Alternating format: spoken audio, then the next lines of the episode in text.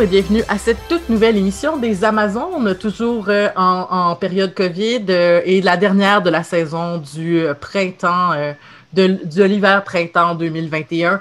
Et tout bientôt, nous débuterons notre saison d'été avec la, avec l'espoir que cette saison estivale sera la dernière que nous devrons passer aussi loin de nos beaux studios de choc mais on va quand même finir la saison en grand avec un thème que la personne qui l'a suggéré l'a suggéré il y a longtemps et je suis toujours contente quand on finit par enfin trouver le moment et en plus on a une tablée complète donc ça c'est encore mieux pour pouvoir parler d'une série euh, télévisée. Aujourd'hui on va parler oh, non, je vais le dire plus tard. Mais de toute façon, vous voyez le titre du podcast. Mais tout ça pour dire qu'on va commencer par faire un petit tour de table, à commencer par la personne qui a suggéré l'émission qui, de, duquel on parle aujourd'hui, la notre Marika nationale qu'on n'avait pas vu depuis euh, juste deux épisodes. Fait que c'est encore le fun de te revoir. Comment ça va, Marika?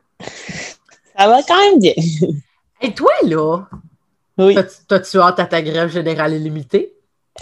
Ben, je pense qu'il n'y en aura pas parce qu'il y a ah! eu une entente de principe en, qui a été euh, négociée hier. Puis là, nous, on attend que notre, notre, représentant, notre représentant syndical nous envoie vraiment. Là, on n'a aucune idée de ce que c'est, mais apparemment que on répond à nos demandes.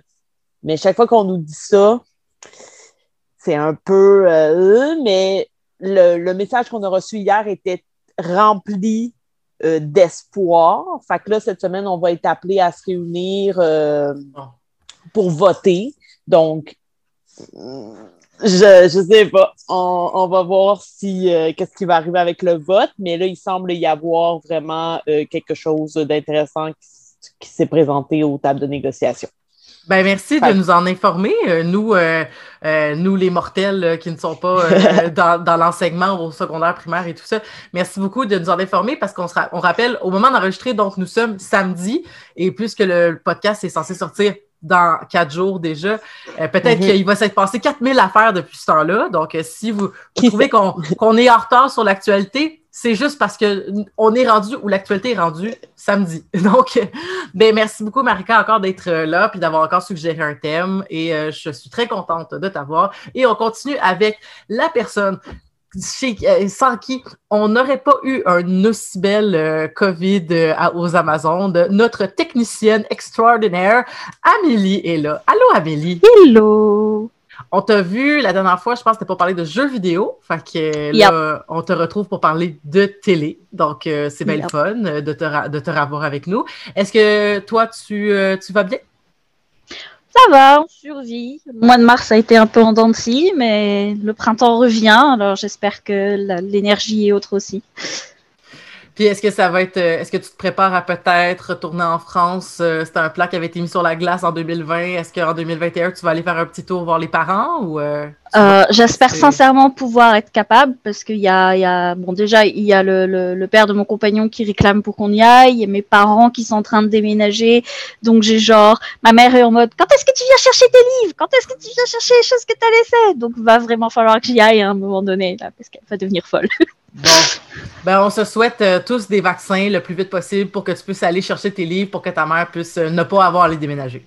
Ben, C'est ça. Merci beaucoup d'être avec nous, Amélie. Et on va terminer donc ce tour de table avec quelqu'un que ça fait hyper longtemps qu'on n'a pas eu à l'émission et c'est la première fois qu'on l'a depuis euh, qu'on est en Zoom. Donc, je suis hyper contente de l'avoir. Et c'est Catherine que ça fait je ne sais pas combien de temps qu'on n'a pas vu. Fait qu'il y a Catherine qui va pouvoir nous donner de ses nouvelles. Comment ça va, Catherine? Bonjour, ça va bien? Oui, ça fait super longtemps que je suis pas venue. Mais la dernière fois, c'était en présentiel, c'est ça. C'est certain que c'était avant mars 2020. Là. Ça, fait... ça a été une année occupée, mettons. Ben oui, qu'est-ce que tu as fait euh, cette année à part euh, sortir des livres, des affaires de même? Là? Ben là, j'ai sorti des livres et des affaires de même, ce qui, prend déjà, ce qui prend déjà beaucoup de temps, tu sais. Mais euh, sinon, je viens de commencer, je viens d'être engagée comme professeur de français au Collège Dawson. Fait que j'enseigne le français langue seconde au cégep maintenant. Nice! Et ça faisait très longtemps que je voulais rentrer au cégep et que je suis très contente, mais justement excessivement occupée. Mais c'est le fun. On est fatigué, mais on est content. Fait que tu as déjà commencé à enseigner la, cette session-ci? Oui, oui okay. c'est ça. J'ai deux charges de cours cette session-ci. C'est des cours du soir, puis euh, c'est ça, c'est le français langue seconde pour euh, les allophones. Et euh, jusqu'à date, mes élèves ont l'air d'avoir bien du fun malgré la pandémie, fait que je suis satisfaite. Wow. Fait que des allophones, est-ce qu'ils parlent même, même pas ils parlent même pas anglais là? Non, ils parlent anglais, mais c'est pas euh, l'anglais, c'est pas leur langue euh, maternelle. Il y en a beaucoup qui euh, viennent de l'Asie, il y, en a qui sont des autochtones. donc ça vient d'un petit peu partout, fait qu'on utilise le terme allophone pour les regrouper tout au complet. Ah ben c'est super. Bon, fait que euh, on, a, on a deux personnes en enseignement, donc euh, euh, on, a, on va pouvoir. Euh, je sais plus où je m'en allais avec ça, mais c'est tellement pas grave. Excusez, c'est des longues journées. Maintenant que maintenant que mon enfant va à la garderie, que j'ai recommencé à travailler, rappelons-nous qu'il y a peut-être trois mois encore, je me levais à midi et que maintenant je me lève à 5h40 le matin. Donc rendu à l'heure d'enregistrer, des fois, on a des petits free games, mais on va arrêter de parler de ça parce qu'on va rentrer directement dans le sujet d'aujourd'hui. Donc, notre thème, je l'ai dit, c'est une télésérie. Une télésérie qui a été diffusée à TNT, mais qu'on a majoritairement, j'imagine, autour de la table, consommée par le biais de Netflix. Euh, et c'est la série The Alienist, qui est une série qu'on va dire une série policière d'époque euh, et, qui, euh, et qui, dans le fond, se situe à la fin du 19e siècle avec un personnage interprété par Daniel Brühl. J'ai peut-être mis trop de R, mais euh, donc qui est un aliéniste. C'est une espèce de pré Mindhunter, si on veut, dans le sens que on voit un peu une psychologie alors que la psychologie n'est vraiment pas ce qu'elle est aujourd'hui. Et donc, justement, on ne disait pas psychologue à ce moment-là, c'était même avant Freud, donc comme on dit, donc c'est vraiment la fin du 19e siècle, et on appelle ça un aliéniste. Et lui se met en, en paire avec un illustrateur qui, donc, va sur les lieux du crime et qui fait des dessins pour euh, pouvoir lui rapporter ce qu'il voit sur les lieux du crime. Et ils se sont mis ensemble avec une euh, Sarah qui est la et là, je n'ai pas donné tous les noms, fait que j'ai pas suivi ma, bonne affaire. Mais tout ça pour dire qu'ils se mettent ensemble avec une, une, responsable qui est la première femme, euh, la première femme engagée à la police de New York. Et les trois vont faire une équipe d'enfer pour pouvoir débusquer euh, et trouver des assassins à travers New York. Il y a deux saisons de sortie, comme, euh, comme je disais. La première que j'ai écouté deux épisodes, mais comme je dis, je n'ai j'ai pas pu écouter la série parce que j'étais en fin de session, puis c'était comme, c'était un peu too much, mais on va pouvoir avoir l'occasion d'y revenir. Mais ça met un peu la table sur c'était quoi The Alienist. Et euh, j'aimerais ça que Marika, euh, toi qui avais suggéré la série, est-ce que tu pourrais commencer à nous dire pourquoi est-ce que tu avais envie qu'on parle de cette série-là aujourd'hui? Qu'est-ce que cette série-là, euh, quel, quel, élément peut-être qui t'a le plus accroché, que tu as le plus apprécié de la série? Ben, en partant, je suis quand même une grande fan de true crime, donc c'est sûr que euh, ça, ça m'a, disons que ça m'a égayer euh, la curiosité quand j'ai vu que bon, il allait avoir la poursuite d'un meurtrier, tout ça. Euh, mais c'est vraiment l'aspect euh, justement psychologie qui m'a plus attiré, le fait que ça se passe justement pré-Freud, même si en, 4, ben, en 1896 Freud était déjà dans le portrait là, mais là ça se passe aux États-Unis, donc c'est pas, on n'est pas tout à fait au même endroit que ce qui se passe en Autriche à ce moment-là. Euh, donc, c'est vraiment ça qui m'a interpellée, c'est le fait qu'on allait utiliser la psychologie pour traquer justement euh, un tueur. Donc, euh, dans le fond, Chrysler, le docteur Chrysler, qui est le personnage principal, du moins dans, la, première saison et dans le premier livre, hein, parce qu'il faut quand même mentionner que la série est basée sur deux livres de, Caleb Carr qui sont sortis avant. Donc, c'est une adaptation. et les deux saisons euh, finalement euh, reprennent, adaptent les, deux romans. Et euh, petit, petite rumeur que, que j'ai lue tout à l'heure sur Internet, apparemment qu'un troisième livre serait en vue et que le troisième livre serait centré uniquement sur Sarah. Donc, Sarah serait le personnage principal, puis on, on délaisserait un petit peu. en fait, peut-être que Chrysler et John euh, le, dessinateur mais chroniqueur dans les livres, donc un peu un rôle différent, euh, ne serait peut-être même pas dans le portrait. Là. Donc, euh, moi, je trouve ça particulièrement intéressant. On, aura l'occasion de parler de Sarah. Je pense que tout le monde autour de la table veut parler de Sarah, avec raison. Donc, ça, peut-être qu'il y aura une troisième saison qui va être centrée sur le troisième livre. Là. Pour l'instant, il n'est pas encore, il n'est pas encore paru. Donc, c'est vraiment pour euh, ces raisons-là que ça m'a attiré euh, et ça a répondu à mes attentes. Moi, j'ai été très satisfaite de la saison 1 et 2 et par la suite, je suis allée lire les livres. Donc, j'ai écouté euh, les saisons avant de, lire les livres et j'ai été quand même satisfaite des livres aussi.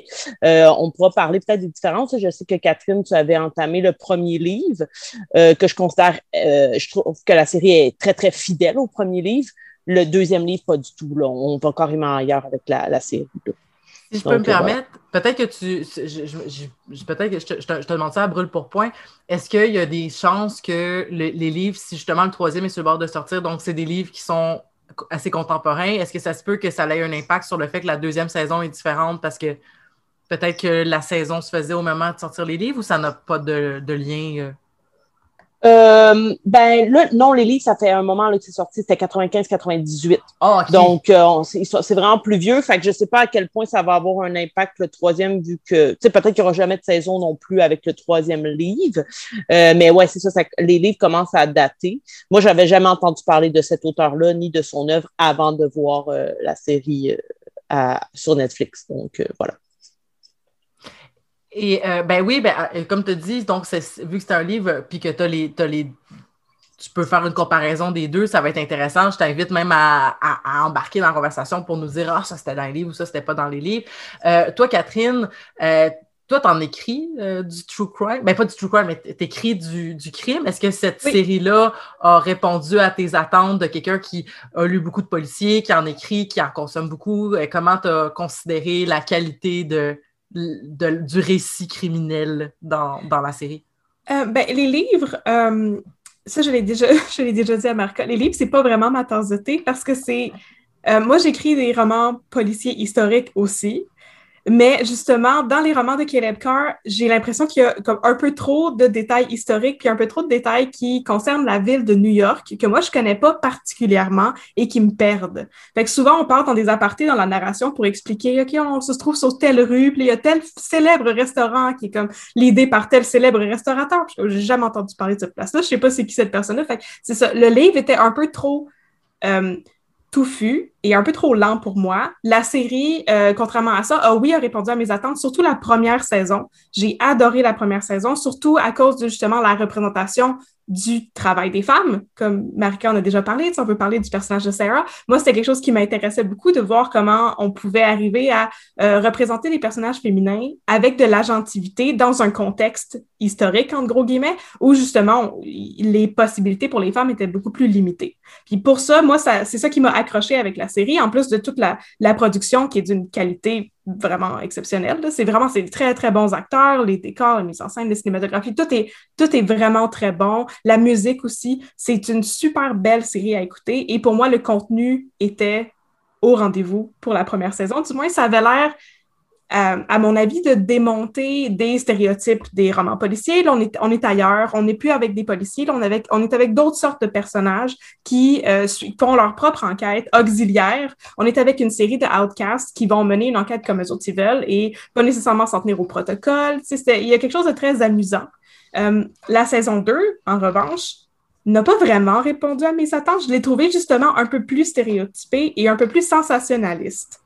dans le sens où j'avais beaucoup de difficultés à accrocher. Euh, on peut pas spoiler, hein? C'est ça. On, ben oui, tu peux. Ben oui, tu oui? Peux, OK. Ben, officiellement, là, si vous ne vouliez pas de divulgateur, euh, revenez plus tard. Mais, c'est ça. Je, je, vais divulgacher. Mais c'est ça.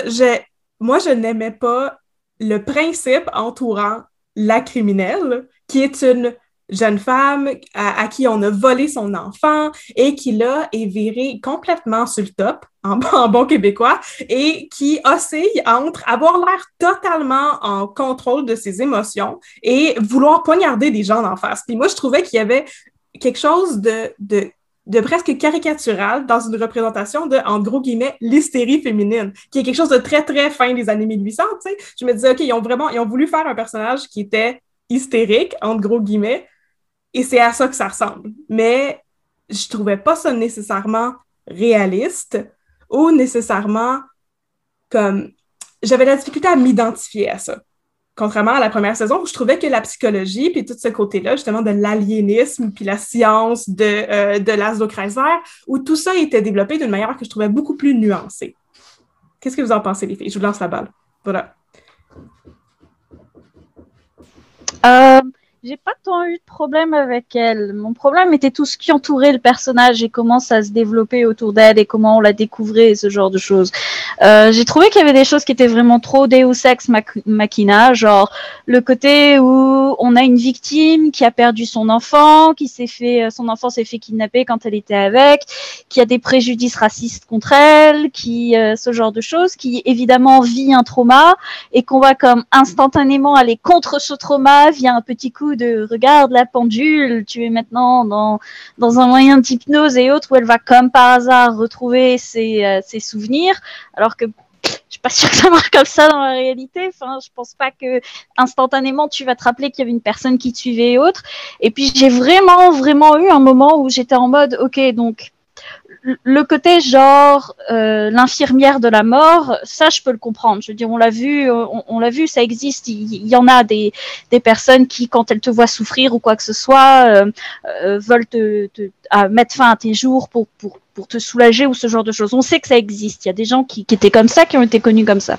Donc rien que ça, j'aurais trouvé que ça aurait été un thème intéressant à, à à voir, à, explorer avec euh, la criminelle en autre et tout, mais je n'ai pas compris pourquoi ils ont eu besoin de nous dire que, alors non seulement c'est une infirmière de la mort, elle kidnappe des bébés, elle tue les gens qui représentent sa mère, euh, elle tue, je sais plus si elle tue sa propre mère à un moment, j'ai un peu oublié, mais en tout cas c'est sûr qu'elle elle, la tue. Mais en plus de ça, elle est dans une relation amoureuse avec le grand leader de la ville, euh, qui fait partie d'un gang, qui a un fétichisme sur le fait qu'elle a, euh, qu'elle a encore du lait dans ses seins et qui peut, qui peut boire à sa poitrine et qui veut, qui va être en guerre contre la police, que comme par hasard ça se réunit à l'enquête que John Moore faisait, ce qui l'oblige à être en même temps avec Sarah. Il y a une part de moi qui était comme est-ce qu'on est obligé de te coller avec de la glu? Je veux dire, est-ce qu'on est obligé d'en avoir autant et d'être en mode tout est lié? Tout est une genre pourquoi est-ce que tout est obligé d'être d'être collé ensemble comme des ficelles tu sais ça fait un peu le, même avec euh, Sherlock Holmes où il y a le gars avec toutes les ficelles qui est comme ça tu sais avec la, la main sur le front et puis il me parle de moi qui était comme on va peut-être un peu trop loin on aurait peut-être dû genre en couper. Peut-être qu'il y a des choses qu'on n'a pas besoin dans la série. Le gang j'étais pas sûre qu'on en avait besoin. Est-ce que, est que Marika, qui a lu le deuxième tome, peut nous dire euh, si c'était euh, plus subtil, peut-être? Euh, le... Il y avait beaucoup de choses différentes, entre autres, quasiment le tiers du roman est le procès de Libby. Donc, ce qu'on ne voit pas du tout dans la série, si je me souviens bien, il n'y a pas de procès. et il est particulièrement intéressant. Moi, moi j'ai adoré le personnage de Libby, donc je suis vraiment à l'opposé de Catherine. moi, au contraire, moi, je trouvais ça euh, assez rafraîchissant de voir un personnage de meurtrière jouer gros, jouer justement dans le, sensationnalisme parce qu'on est habitué de voir des hommes dans cette position-là. Okay? Souvent, même la, meurtrière femme va être présentée un peu comme étant une victime. Libby, elle n'est pas victime, dans la série du moins. Dans le livre, c'est vraiment différent. Premièrement, euh, Libby ne, euh, ça n'a aucun rapport avec sa mère, l'histoire. Euh, dans, dans, le livre, il y a, sa mère, elle, la tue pas, elle tue pas des personnages qui ressemblent à sa mère, il n'y a rien de ça. Euh, elle tue vraiment que des enfants. Euh, et le premier enfant qu'elle tue, c'est le sien. Donc, euh, elle, a, elle a été euh, mise en cloque par un, homme qu'elle, elle aimait, mais il n'était pas marié et tout ça. Et là, sa famille a fini par le savoir, puis ont dit, on va pas accepter que lui, c'est un homme riche et tout ça. Donc, la famille de l'homme a dit, on veut pas que tu maries une fille de classe moindre. Euh, donc, elle, elle a accouché seule et elle a tué le bébé. puis, elle a caché le fait qu'elle avait tué le bébé. Bon, toute l'histoire part de ça. C'est la première chose que les que le groupe, là, que, que Chrysler, Sarah et John découvre par rapport à elle. Et par la suite, on découvre qu'elle a tué un autre de ses enfants.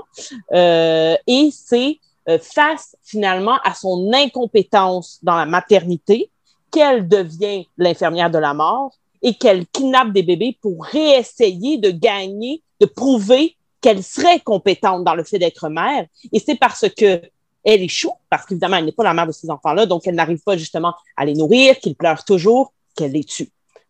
Donc, c'est vraiment plus, euh, mieux ficelé, euh, vraiment bien. Puis moi, je trouve que le terme de la maternité dans le roman, beaucoup plus que dans la série, est extrêmement euh, bien, bien euh, abordé, euh, particulièrement par un homme. Donc, je trouve que c'est un terme très, c'est un, thème très difficile à décortiquer pour un homme, puisque bon, évidemment, il ne peut pas vivre cette expérience-là, et que euh, l'auteur le fait vraiment très bien. Ce qui m'amène à quelque chose que j'ai trouvé que la série a bien fait aussi, c'est aborder les femmes et les hôpitaux. Je suis en train, euh, en fait, je viens juste de terminer euh, l'essai euh, Sorcière, la puissance invaincue euh, des femmes de, de, de, de Mona Cholet. Puis, il y a un chapitre entier qui est dédié au fait que les, les hôpitaux, c'est vraiment, c'est vraiment un lieu marqué d'une misogynie accrue, là. du fait que on est vraiment toujours dans la position de femme patiente, on est toujours, toujours en situation d'infériorité par rapport à l'homme qui est très, très souvent le médecin est très, très souvent un homme qui est en position de pouvoir, qui est en position de savoir. Il y a des millions de situations dans lesquelles on pourrait montrer qu'il y a eu de la misogynie. Et je trouve que dans la saison 2, il y a beaucoup de scènes d'hôpital, beaucoup de scènes de maternité où on voit que les femmes sont traitées comme de la merde, qu'on leur enlève leur bébé, qu'on leur dit vous n'êtes pas compétente pour élever votre bébé, qu'on leur dit finalement qu'on décide pour elles si elles peuvent avoir un enfant ou pas, si elles peuvent le garder, si elles ont les capacités de le faire ou pas. Euh, et en plus, ben là, Libby, elle est infirmière. On a aussi le psychanalyste qui est là et on sait très bien euh, le passif des psychanalystes et de leurs patientes, OK? On peut penser entre autres à Freud, OK? Donc, il y a beaucoup, beaucoup de choses à pointer du doigt par rapport à ça et je pense que la série le fait. Peut-être pas aussi habilement que dans le roman, mais je trouvais ça quand même important de, de le mentionner euh, parce que euh, on parle beaucoup de la féminité euh, dans cette, dans cette série-là, entre autres à travers Sarah, mais on, l'aborde d'un tout autre angle. Euh, mais je trouvais que dans la saison 2, on l'abordait justement dans cet angle-là par rapport à, le contrôle des femmes à travers le système de santé. Donc, voilà, ça, je trouvais que c'est un, point super intéressant de la, de la saison 2, en lien aussi avec la maternité, là, justement, et le personnage de, de Libby.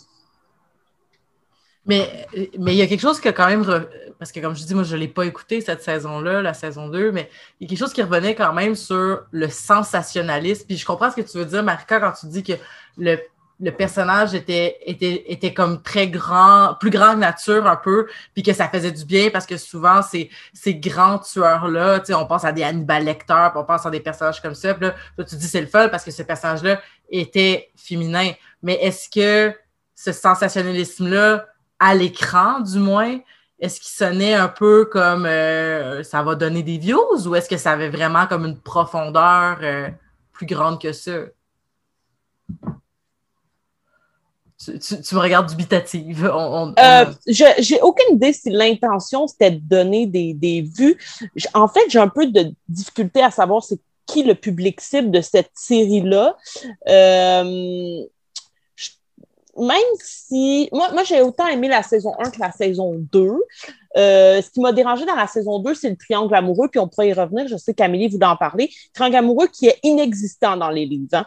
Euh, donc, euh, ça, c'était juste justement, je pense que c'était pour aller chercher euh, du monde qui veut de la romance. D'ailleurs, j'ai lu des critiques où il y avait beaucoup de gens qui disaient Moi, c'est ça qui m'a tenu accroché à la série. J'étais complètement dégoûtée. Euh, donc, ouais, ouais, moi, j'ai vraiment pas aimé ça. Mais sinon, j'ai de la difficulté à savoir qui aime cette qui a aimé cette genre de série, ce, genre de série-là ou cette série-là. Euh, je connais très peu de gens dans mon entourage qui l'ont écouté. Euh, et quand j'en parle, quand je, parle du synopsis, ça, ça ne soulève pas les passions, disons. Euh, donc, je, je sais pas. Fait, j'aurais tendance à dire que c'est pas pour avoir des vues qui ont fait ça, parce que je pense pas que le public cible, c'est le genre de monde qui accrocherait à ça, au sensationnalisme. Mais peut-être que je me trompe complètement. C'est juste mon hypothèse. Hmm. Non, je pense que je suis à peu près d'accord. Je pense qu'il voulait juste une saison où les femmes étaient fortes pour, pour faire un contraste par rapport à la saison 1. Donc on a Sarah qui est vraiment mise en avant dans cette saison. Et puis du coup, ils lui ont donné une, une, une personne à, à, arrêter qui est une femme aussi. Je pense que c'était vraiment, vraiment le but. Parce que moi, c'est pareil, les quelques personnes qui regardent la série aussi, c'est euh, ma mère, mais ma mère est une genre elle, est extrêmement fan de toutes séries policières euh, confondues. Elle regarde des trucs que, que, que j'ai même jamais entendu parler, que ça va des séries policières allemandes jusqu'aux séries policières euh, d'autres pays. Donc, euh, elle en regarde beaucoup. Donc, il y avait elle et puis quelques amis qui sont aussi intéressés par du policier, mais en dehors de ça, jamais vraiment comme j'ai pas vraiment non plus de de, public cible, entre autres, parce que c'est des amis qui sont aussi plus jeunes que moi, ou d'autres qui sont vraiment plus vieux que moi, puis des femmes, des hommes confondus. Donc, euh, c'est, je pense, non, que le, choix d'avoir une femme criminelle, c'était vraiment lié au fait que Sarah devait avoir comme un miroir en face d'elle, et qu'on n'est pas encore à, cette époque d'avoir genre une femme contre un homme. Euh, j'ai pas tellement vu ça, généralement. Une femme contre un homme, ben, vite de même, je veux dire, euh, je suis pas une grande geek nécessairement de tout ça. Ma, seule expérience, peut-être que je pourrais penser, c'est avec Sherlock, où il y a eu quelques criminelles femmes, dont l'ultime méchante de la saison 4, qui était sa propre sœur. Mais tu sais, mis à part ça, euh, c'est ça, la majorité du temps, j'ai un peu l'impression qu'on reste quand même bloqué entre si c'est une femme qui est mise en avant, la majorité des gens contre qui elle sera seront des femmes aussi, ou ce genre de choses. Des fois, on en sort un peu dans le carcan de super-héros ou ce genre de choses, mais je trouve que c'est encore un peu timide de ce point de vue-là. Intéressant. Intéressant. Euh, et euh, comme je dis, je n'ai pas écouté la série, mais j'ai envie de faire un lien avec, il y a quelques épisodes, justement, Marca et moi, on a fait un épisode sur euh, Anne Whitney, puis on parlait de Murdoch Mystery, entre autres, vu que c'était une autre série canadienne de la CBC, puis, on, du fait que c'était une série policière aussi. Puis on avait parlé du fait que des fois, dans les séries d'époque, euh, on joue sur la ligne de c'est d'époque, mais nos protagonistes, ils sont super ouverts d'esprit quand même parce que c'est des héros, puis il faut que les gens se reconnaissent dans les héros. Puis j'avais dit que Murdoch Mystery euh, faisait pas ça, que le protagoniste était un grand catholique irlandais, puis qu'il trouvait ça bien choquant, l'homosexualité, puis euh, les femmes libérées, puis tout ça. C'est comme ça venait le challenger. Il évoluait à travers la série, mais ça venait le challenger. Est-ce que vous considérez que les personnes, euh, les personnages justement de euh, Chrysler et de Moore, et, ben, évidemment, ils acceptent Sarah dans leur équipe, donc on voit qu'ils ont quand même une ouverture d'esprit, mais est-ce que vous trouvez que il y avait ça là-dedans, là, c'est des protagonistes du 19e siècle, mais ils, ont, ils, ont, ils sont donc bien d'avance sur leur temps, ou est-ce que non, au contraire, on, les voyait beaucoup confrontés aux valeurs de l'époque? Comment est-ce que ça s'est articulé tout ça? Euh, moi, ce que j'ai vraiment aimé dans la saison 2, c'est justement euh, Chrysler, je trouve qu'il a une évolution intéressante parce que dans la saison 1, on te le présente comme vraiment le mec en contrôle qui a réponse à tout, qui est un peu snob, qui prend les autres de haut en mode euh, je sais exactement comment tu penses et laisse-moi aller dans ta petite tête. Et l'une des raisons pour lesquelles Sarah vient, c'est parce que bon, elle est intéressée avec ça, mais euh, elle est un peu intégrée au groupe parce que John est littéralement amoureux d'elle et puis qu'il n'arrive pas vraiment à lui refuser tout ce qu'elle demande et qu'elle, elle a comme une relation ambiguë dans la saison 1 avec Laszlo qui finit un peu en mode écoute, le jour où tu es prêt à avoir une relation, tu viens me chercher. Au final, dans la saison 2, ça, on n'en parle plus. Mais Chrysler évolue dans le sens où il va rencontrer une autre femme qui fait le, bah, du début de psychanalyse comme, comme lui. Et ça va remettre un peu en doute les, la manière dont il a il a l'air de voir, en fait. Le, analyser les gens, etc., etc., ou au lieu d'être dans la théorie, de lire des livres et puis de décortiquer l'état des gens par rapport à ce qu'il a lu, elle, elle l'amène sur le terrain, elle lui fait rencontrer des gens, euh, des gens qu'on considère comme bah, sais, comme des personnes homosexuelles ou des personnes qui vont dans des bordels ou ce genre de choses. Et au début, il est vraiment mal à l'aise comme personnage. C'est même elle, elle lui parle en disant, écoute, faut te détendre, on est juste là pour regarder, on fera rien que t'aimes pas ni quoi que ce soit. Et petit à petit, ça challenge un peu sa façon de penser et il est comme, mais en fait, j'ai plus appris avec toi en vivant avec des personnes que je considère comme aliénées ou ce genre de choses au lieu de lire mes bouquins. Donc j'ai vraiment aimé cette façon à lui d'avancer. Je peux pas réellement dire pour Sarah est évidemment très moderne dans sa façon d'être. Je veux dire c'est la représentation de la femme et de ses combats et ce genre de choses. Et John est un personnage que honnêtement à des moments je suis comme t'es un peu vide mon gars. C'est comme t'es genre t'es le beau gosse puis t'es les muscles mais t'es un peu comme un peu comme juste ça là. et, rappelons-nous que l'acteur Luke Evans qui joue John jouait Gaston dans La Belle et la Bête. Il y a probablement des liens à faire là sur le genre de personnalité euh, de, de, personnage qu'on lui offre. Euh, sinon, euh, on, en a. moi, ah, moi j'aimerais ça continuer sur ce sujet-là. Je trouve ça vraiment intéressant. Ben, moi, moi, j'aurais euh, tendance à dire, puis je pense que c'est ce que j'avais dit durant l'épisode sur Anne, que euh, les personnages sont quand même modernisés là, dans leur approche parce que, par exemple, dans la saison 1, on n'en a pas encore parlé, mais les victimes du tueur, ce sont des adolescents qui se prostituent et qui se travestissent. Euh, durant leur prostitution, là, donc c'est de, de, jeunes hommes, ben, non, de jeunes adolescents euh, qui se, se, déguisent en femmes euh, et qui vont euh, vraiment chercher, j'utilise le terme travestir parce que c'est vraiment ça, là, quand ils sont pas en train de se prostituer, ils sont en petits garçons, puis ils se considèrent comme des petits garçons.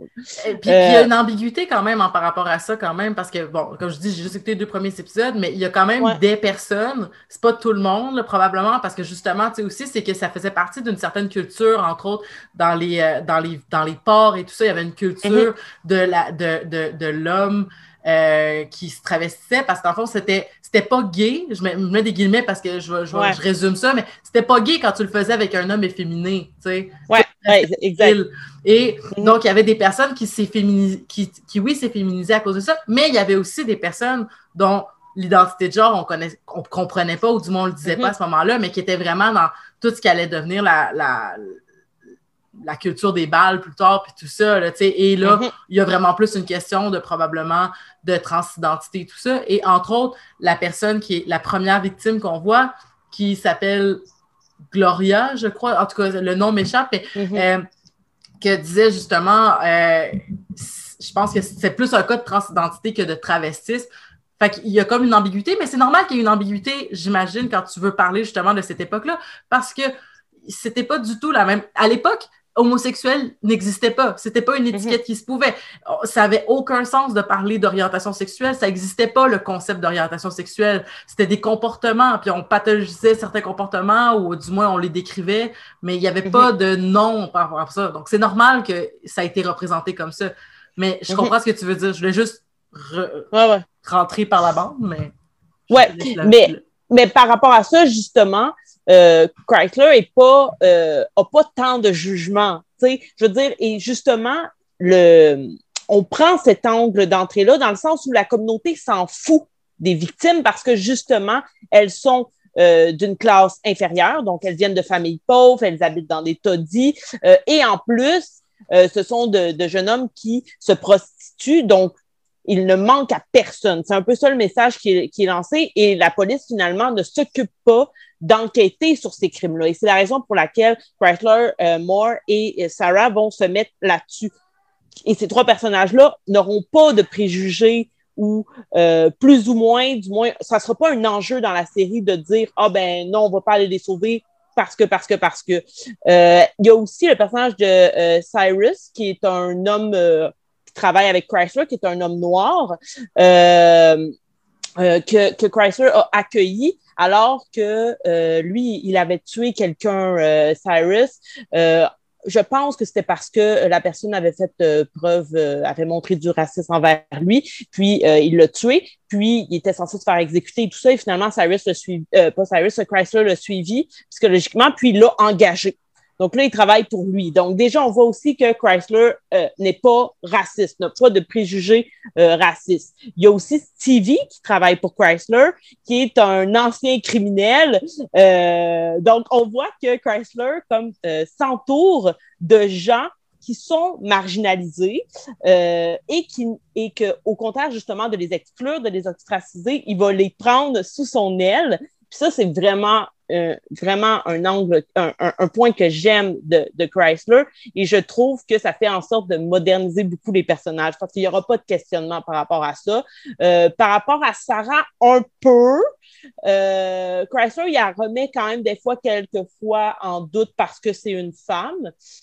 Plus dans la série, je trouve, que dans les livres, surtout en raison de la relation justement amoureuse. Comme il n'y a pas ça dans les livres, on dirait que elle elle se, elle pas là pour être le love interest de quelqu'un. Elle est là parce qu'elle est une femme indépendante, que son identité propre, qui n'a pas besoin d'être liée à aucun des hommes dans la place. Euh, donc, elle est encore plus intéressante dans les livres, selon moi. Fait que je trouve que oui, dans ce sens-là, ils ont, modernisé les personnages, mais pas la population. Et c'est là que, justement, la confrontation se fait. C'est que ces trois personnages-là ne sont pas d'accord avec l'opinion populaire, qui était l'opinion de l'époque, on va se dire de la majorité des gens du monde. Si je peux euh, ajouter quelque chose aussi, j'ai eu l'impression justement que ces personnages-là étaient très, très, oui, modernisés pour qu'ils soient plus sympathiques et que justement les personnages qui ne l'étaient pas devenaient de facto les antagonistes de l'histoire. Par exemple, il me semble que c'est le lieutenant Doyle. C'est celui qui est responsable de l'enquête dans la première saison, qui revient aussi dans la deuxième, qui est le gros méchant. C'est le lieutenant du NYPD, puis c'est un imbécile de première qui est super rustre, puis qui est violent, puis qui est justement bourré de préjugés. Et lui passe pour le gros méchant, et les autres sont les personnages compréhensifs qui sont ouverts à tout. Et euh, Amélie, je veux dire que je suis d'accord avec toi. Moi aussi, je trouve que John Moore est très plat comme personnage.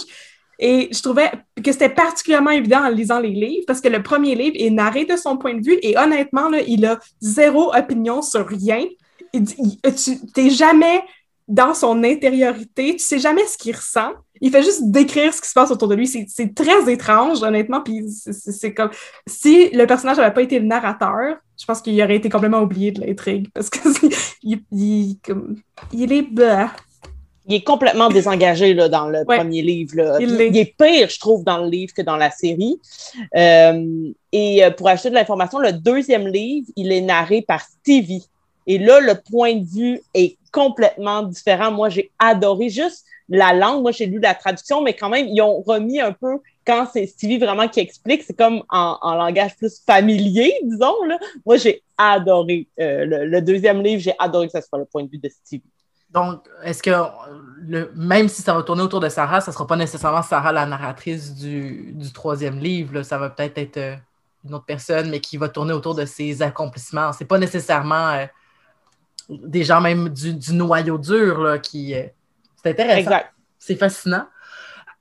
Parlons de, justement, en parlant de noyau dur, euh, parlons euh, du triangle amoureux qui a l'air de vous avoir gossé en général. Euh, moi, en général, ces affaires-là, moi aussi, ça me gosse. Fait que racontez-moi ça, pourquoi c'est gossant. Ça me fait plaisir de comprendre. Moi, j'ai trouvé ça vachement. Bon, dans, dans la première saison, j'ai comme qui dirait pu excuser un petit peu cette histoire de triangle amoureux. Je veux dire, la relation entre entre Laszlo et Sarah était vraiment comme compliquée parce que il, tripatouillait un peu trop dans sa tête. Elle était en mode wow Jude de quoi tu te permets? Puis il y avait comme une un côté genre je mets mes limites et on, on voit c'était un peu ça. Tu sais c'était comme il y avait du flirt mais il y avait aussi beaucoup de limites et autres et à la fin ça finissait en mode écoute on n'est pas prêt à avoir une relation on va rester amis, puis le jour où on sera prêt, on en discutera, tu vois. Et il y avait ce côté où j'étais comme, ok, j'étais pas sûre de savoir si c'était pertinent ou pas, mais j'ai trouvé ça intéressant qu'ils décident d'être en mode, il y a une, comme une, quelque chose entre nous, mais on décide de pas agir et puis de garder ça. Et puis là, dans la saison 2, soudainement, déjà, ça commence, puis Laszlo et puis, euh, et puis Sarah sont juste amis. Hein, c'est, limite comme, genre, lui, il a peut-être un petit moment au début où il est comme, bon, euh, t'as réfléchi ou pas? Euh, oui, non, non, oui, ok, non, bye, bon, ok. Puis il a trouvé une autre fille, tu sais. Et là, soudainement, t'as John qui est là, John qui est comme, pour le rendre intéressant de mon point de vue, il se retrouve avec une femme qui veut être en mariage avec lui, puis elle, c'est la, la la fille cachée d'un grand patron euh, qui a le, le, journal, un, des grands journaux de New York, puis grosso modo qui, qui fait toute la controverse, hein, qui est le grand méchant de l'histoire, hein, qui est en mode euh, je veux vendre des journaux, je veux me faire du pognon, je corromps la police, euh, il faut virer tous ces Espagnols, enfin tu vois le, le gars vachement vachement sympathique que tu vas avoir au repas de famille pour pour t'engueuler avec. Et puis là, comme par hasard, soudainement, il y a cette espèce de relation bizarre entre John et Sarah où elle est comme ah non mais non, tu as quelqu'un dans ta vie, euh, on peut plus être amis et autres. Puis il est comme, si, on peut être amis. Puis t'as sa fiancée qui est comme, ah, je suis pas juste, pourquoi t'étais avec elle, c'est pas juste. Il y a, tout comme ce côté, comme, c'est quoi ce délire adolescent que vous êtes en train de me servir sur une série qui est vachement intéressante et super sérieuse. Et là, soudainement, vous, vous me foutez ça pourquoi? Qu'est-ce qui s'est passé dans votre tête? Surtout que Sarah est en mode, je suis une femme indépendante, je suis une femme accomplie, je fais ce que je veux dans ma vie et autres. Oh, regarde, un homme avec un pénis. Oh, c'était un peu comme, why? Pourquoi? Moi, ça m'a tellement dérangé d'un point de vue comme historique, parce que je veux dire, c'est la fin des années 1800. OK, John Moore, c'est un vieux garçon, il va se marier avec une vieille fille qui ont clairement comme une entente. Là. Il faut qu'il se marie parce que c'est les conventions sociales et tout. Puis je me disais, mais la différence d'âge entre lui et Sarah, de toute manière, me dérange, mais encore plus dans ce contexte-là, parce que tu ferais comme, tu ferais pas comme, ah, mais tu sais, mon petit crush, là, ah, ben je vais juste écarter tous mes plans de mariage, puis de, tu sais, toutes mes tentatives de devenir en gros guillemets, respectable dans la société parce que je suis un homme marié. Tu sais, je vais tout mettre ça de côté pour comme cette personne que je connais depuis super longtemps, qui est beaucoup, beaucoup plus jeune que moi. Je trouvais, je trouvais ça super romantique, mais vraiment pas réaliste dans une émission qui se veut très réaliste. Tu sais. Il, y avait un match parfait, là, genre. Il, était bien casé. Est-ce qu'à la fin, ils sont ensemble à la fin de la saison? Non?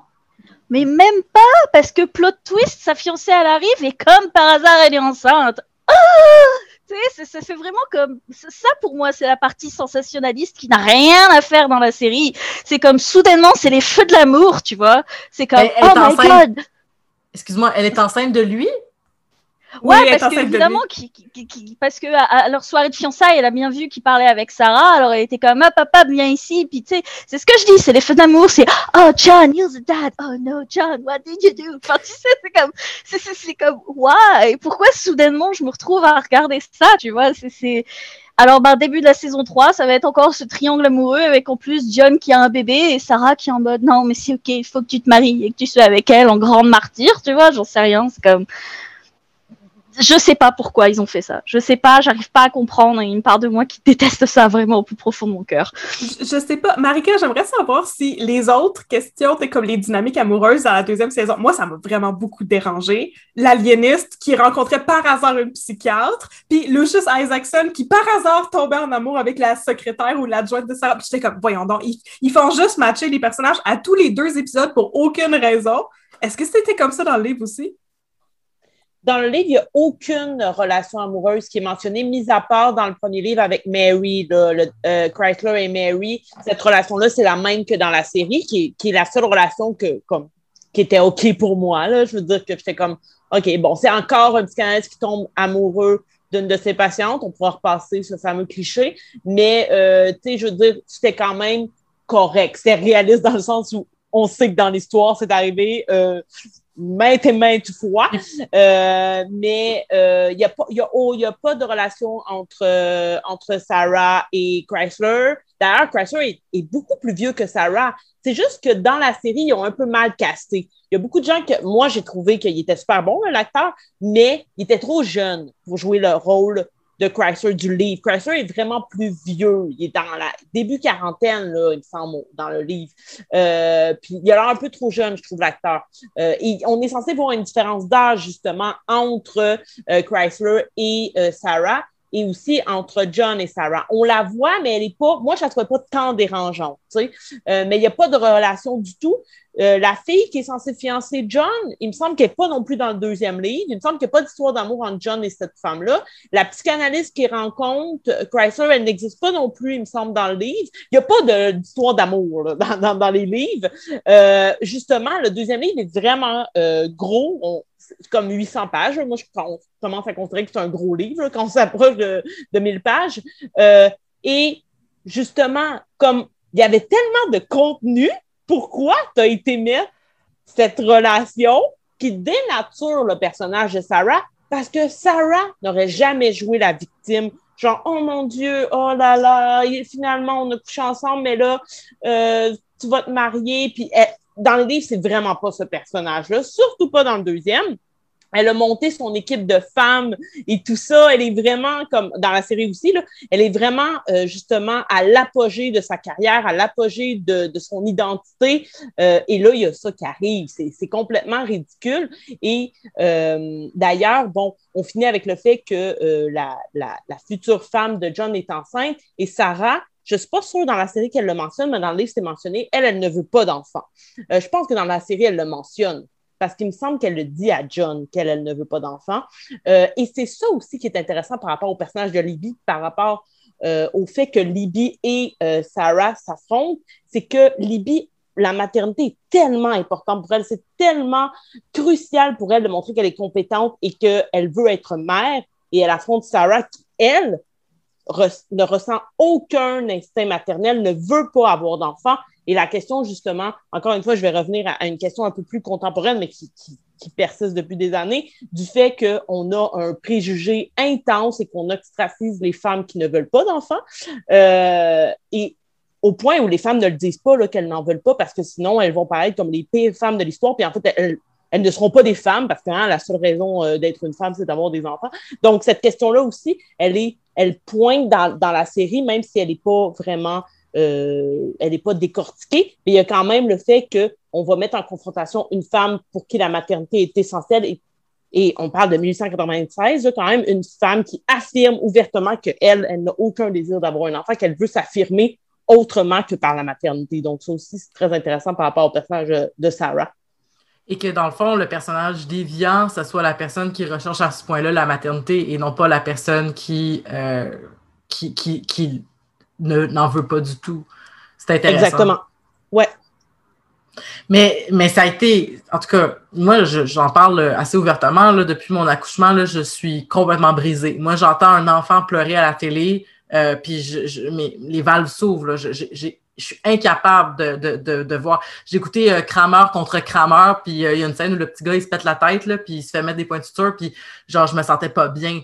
Fait que j'ai l'impression, je, vous, avais nommé, vous avez nommé rapidement, on n'a pas besoin de rentrer dans les détails, mais qu'il y a des infanticides, dans le fond, tu sais, puis à, à, quel point c'est, vous diriez que c'est difficile, mettons, pour quelqu'un qui se questionne s'il devait écouter la série ou pas, là, puis que ça ne dérangeait pas d'entendre des spoilers dans notre épisode rendu là, mais à quel point vous considérez que c'est des scènes qui sont difficiles à regarder ou que c'est des que c'est abordé de façon peut-être trop difficile pour des gens qui la violence contre les enfants, c'est impossible? On voit pas de violence directement. En parle beaucoup, euh, mais mais il n'y a pas de tu, tu vas pas avoir de visuel de elle est en train de de, de, de faire son crime ou quoi que ce soit. C'est euh, c'est plus comme imagée, on va dire ça comme ça. Tu sais, elle va laisser genre une poupée avec euh, avec des, des, fleurs, je crois que c'est des fleurs noires sur les yeux ou quelque chose comme ça, ou que c'est maquiller les yeux. Enfin, c'est très très plus métaphorique si je puis dire la manière dont. Mais c'est sûr que ça en parle et c'est sûr que ça évoque aussi beaucoup le, le côté comme euh, euh, bah, ouais, c'est ça, qu'il y a des gens qui ont perdu leur enfant à cause d'elle et puis qu'ils peuvent pas revenir en arrière ou quoi que ce soit. J'ai des amis qui venaient d'avoir un enfant qui n'ont pas été capables de regarder la série à cause de ça. Moi, j'en ai pas, donc je sais pas si ça m'a pas touché comme eux ou quoi que ce soit, mais c'est peut-être l'une des raisons pour lesquelles j'ai pu continuer. Eh, de toute façon, c'est pas tout le monde qui a la même façon de vivre ça, puis c'est pas tout le monde qui a la même sensibilité, enfant par enfant, puis tout ça. Mais tu sais, moi, juste le fait, c'était rendu là, que j'écoutais juste les deux premiers épisodes, puis de toute façon, ça a été euh, des semaines un peu, un compliquées ces derniers temps, mais euh, même à ça, juste le fait que ce soit des adolescents qui se faisaient assassiner dans les premiers épisodes, je trouvais ça difficile. Genre, je trouvais ça difficile j'ai l'impression que mon care est juste en train de s'étendre à tout le monde. j'ai juste l'impression que c'est en train de devenir un grand blob de care qui fait que, en tout cas, bref. Peut-être que le true crime, ça va être plus difficile, mais bon. C'est ça que j'allais dire. Si vous n'aimez pas la violence faite aux enfants, c'est pas une émission pour vous du tout parce que même la saison 1, la saison 1, il me semble qu'il y avait des représentations graphiques de scènes de crime, puis c'est des cadavres d'enfants qui sont mutilés, puis dans le livre, c'est décrit en vraiment beaucoup de détails. C'est vraiment dégoûtant. Puis même moi, c'est ça, j'ai pas d'enfant. J'ai trouvé ça très difficile. Le c'est le premier épisode où on voit un cadavre de bébé dans la saison 2. Oui, j'ai trouvé ça particulièrement dégoûtant. J'avais envie de juste fermer mon ordinateur puis on regarde plus ça jamais. C'est quelque chose qui est dérangeant si vous aimez pas les, les histoires gore et la violence faite aux enfants, c'est certain.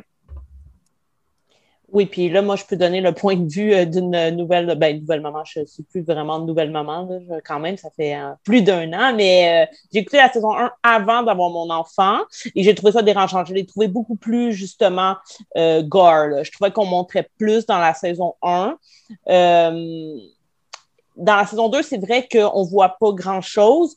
Par contre, moi, toutes ces questions d'enlèvement, j'avais, ah. je veux dire, moi, je me positionnais à la place de la mère qui a perdu son bébé et je capotais ma vie. Là. Je, faisais juste m'imaginer que quelqu'un kidnappe le père euh, et euh, je, je, capotais ben raide. Euh, et ils font quand même ils, ils font bien sentir cette angoisse-là de la perte de l'enfant, de la disparition de l'enfant. Euh, et on sait quand même assez rapidement en tant que téléspectateur où est l'enfant. Euh, c'est pas une série, euh, ça c'est quand même intéressant aussi au niveau du policier. souvent, que ce soit un livre policier ou une série, on, ne va pas connaître l'identité du criminel. Et le but, c'est justement de le découvrir. Ben, dans, dans le livre, on sait dès la page 16 que c'est Libby la tueuse. Fait que l'intrigue, c'est pas de découvrir qui est qui est le tueur, c'est de d'essayer de la mettre à jour, de la mettre sous la lumière, de prouver que c'est elle. Donc ça, j'ai trouvé ça quand même assez intéressant. Et euh, il me semble que dans la série, on ne sait pas nécessairement que c'est elle, ça prend un peu plus de temps dans la série, mais on sait où est l'enfant, on, on, a une petite idée assez rapidement de où elle est, puis là ensuite, c'est justement le chemin pour que nos, euh, héros trouvent euh, le, bébé. Mais moi, c'est vraiment plus l'aspect euh, disparition, mais en vie. Là. Puis je suis en train d'écouter Peaky Blinders, puis il y a le même, il y a un peu le même scénario. Là. Il y a un enfant qui se fait kidnapper. Et c'était cette semaine, puis j'ai failli arrêter la série parce que j'étais tellement en train de paniquer. Là. Mon chum était comme c'est juste un épisode, Marie, genre, calme-toi, là. Fait que je, ça, moi, la disparition, ça me freak out. J'ai un peu de la difficulté. J'ai quand même fini la série, là, mais c'est surtout ça qui m'a angoissé. Fait que peut-être à à prendre en compte si vous êtes des parents. Euh, ben, même si vous n'êtes pas des parents, ça se peut que ça vous dérange. fait que voilà. Mais oui, ben, effectivement, parce que euh, ça me. Dans le fond, ce que je comprends, c'est que Libye, elle a, elle a agi souvent. Puis là, dans le fond, il, y a une course contre la montre pour qu'elle ne, qu'elle ne répète pas son geste. C'est ça, je comprends. Donc, c'est pas. Tue pas un bébé par épisode. C'est pas, pas ça euh, qui se passe. OK, bon. Vous, vous, me faites des signes que oui. Euh, on, arrive vers la fin de l'émission. Euh, il y, a un aspect que vous aviez nommé qu'on a peu. Ben, vous, l'avez nommé un petit peu, mais je veux, je veux laisser peut-être un petit peu de temps de glace aussi pour en reparler. Tout ce qui était au niveau, justement, euh, Catherine en a parlé du visuel, la qualité visuelle de l'émission. Et je sais qu'Amélie t'a capoté sur les costumes. Euh, donc, je voudrais peut-être aussi qu'on finisse pas sur une note aussi gore qu'on pourrait le faire. On pourrait aussi, j'aimerais ça qu'on vous parliez un peu justement de tout l'aspect visuel et, et Amélie, toi qui voulais parler des costumes et qui rêve de posséder la, la garde-robe de Sarah. Parle-nous de comment Je suis en amour. Je suis en amour avec sa garde-robe. Je trouve qu'il y a quelque chose de vraiment comme euh, euh, de digne, limite un peu masculin parce qu'elle a souvent des, des tenues qui sont comme, c'est des pantalons, mais c'est des pantalons qui sont coupés pour transformer, pour avoir l'impression que c'est une jupe en fait.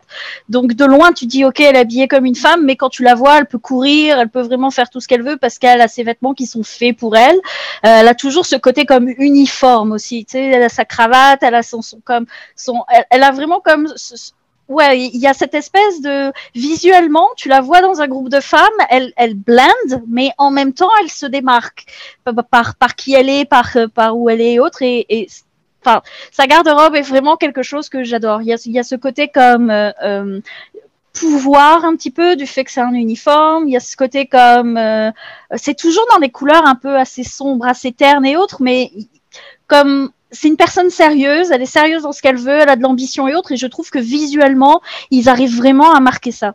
Le, le tout, mais les costumes de, de, tout le monde, de façon, bon, déjà les costumes d'époque, j'ai un gros fétichisme sur tout ce qui est costume d'époque en général, donc euh, c'est dur à, à, à, pas à pas apprécier, mais euh, il y a rien que le, contraste avec la fiancée de John, la fiancée de John est toujours dans des couleurs très mauves, très euh, bleues, pastel, etc., avec beaucoup de froufrou, très, euh, très, très costume d'époque. Et en parallèle, tu as Sarah qui est très sobre dans, dans, sa tenue, mais qui, qui, la, qui la sublime un petit peu, on va dire ça comme ça. Euh, ouais, c'est pour ça que j'aime ça. Mais par exemple, parce que dans le fond, là, ce que tu décris, moi, comme je dis, au risque de répéter, hein, je des whatever, tu comprends? C'est qu'il y a, euh, dans le premier, la première épisode, on la voit enlever son corsage, puis on voit là, que ça laisse des grosses traces dans son dos. Donc, ce que tu dis, c'est que son costume, justement, dans les premiers épisodes, où est-ce qu'on la voit en robe pour aller au poste de police, dans le fond, elle, son habillement se modernise à travers la série. Son habillement se modernise petit à petit. Ça, ça, se transforme particulièrement dans la saison 2 où tu vois vraiment qu'elle a quelque chose de pratique qu'elle porte pour le travail et autres. Puis euh, même au niveau des hommes, bon, je veux dire, tu as, vraiment la représentation de ce qui était la mode à cette époque-là, mais, mais c'est visuellement très, très, euh, très travaillé, limite très cinématographique, tu sais, de de ce que pouvait être euh, au niveau des contrastes de couleurs, au niveau des, des euh, comment dire, de, de, la manière dont c'est filmé ou ce genre de choses. Il y a vraiment un côté comme ils sont toujours comme mis en valeur et un petit peu des fois genre comme en dehors de l'endroit où ils enquêtent du monde ou quoi que ce soit, mais toujours avec une, espèce de c'est ça. Pour moi c'est vraiment comme cette capacité de réussir à avoir les personnages via la mode à intégrer leur univers et leur décor tout en ayant un petit quelque chose qui les contraste toujours avec tout le monde autour d'eux pour prouver qu'ils sont pas sur la même euh, longueur d'onde en fait par rapport à ce qui se passe autour d'eux. Et je trouve qu'il y a vraiment un travail exceptionnel visuellement de ce point de vue là mais, merci beaucoup. Euh, dans le fond la saison 3 c'est difficile. D'habitude, quand on est à la fin d'un épisode des Amazones, j'aime ça demander qu'est-ce qu'on espère pour la prochaine saison. Et là, vu que la série se basait sur un matériel source qui n'est pas encore sorti et que là, la rumeur dit qu'il va avoir un troisième roman, puis qu'il va avoir potentiellement donc peut-être une troisième saison, peut-être que non aussi. C'est la COVID, euh, puis on sait que des fois, les contrats d'acteurs, euh, quand ça c'est trop retard, il y a trop de retard dans les dans, dans, les, euh, dans les horaires de, de, de, tournage, je dis, désolé, je parle mes mots. Euh, des fois, ça, ça crée justement qu'il y a des séries comme par exemple Glow qui se font annuler ou des choses comme ça. Donc, mais mettons, on jase, mettons qu'il y a une troisième saison. Qu'est-ce qu'on lui souhaite? Mettons? De ne pas s'attarder sur John. OK.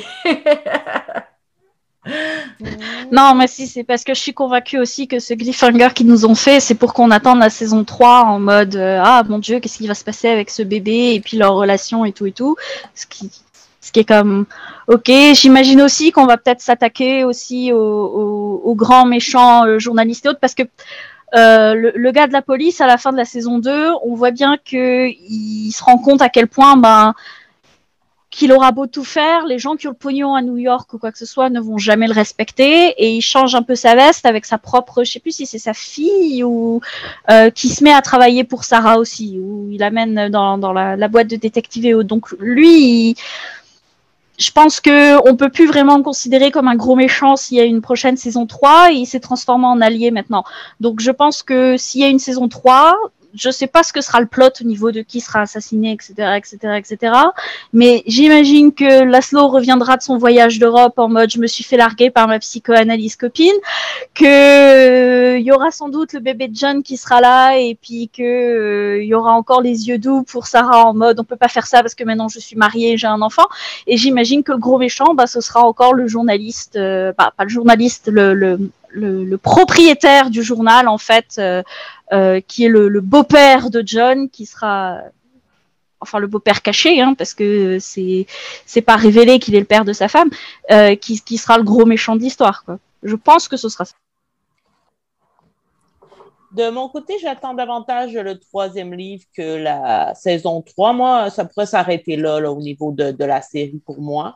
Euh, à moins que justement on fasse comme un peu un, un à côté où euh, Sarah deviendrait le, le, personnage principal et où on pourrait la suivre justement dans, dans sa carrière, dans sa nouvelle carrière. Euh, puis peut-être mettre plus en avant des personnages féminins justement qui, qui seraient embauchés par Sarah et tout ça. Je serais davantage intéressée par ça s'ils font une suite que par une suite directe avec, euh, avec euh, Laszlo et, John.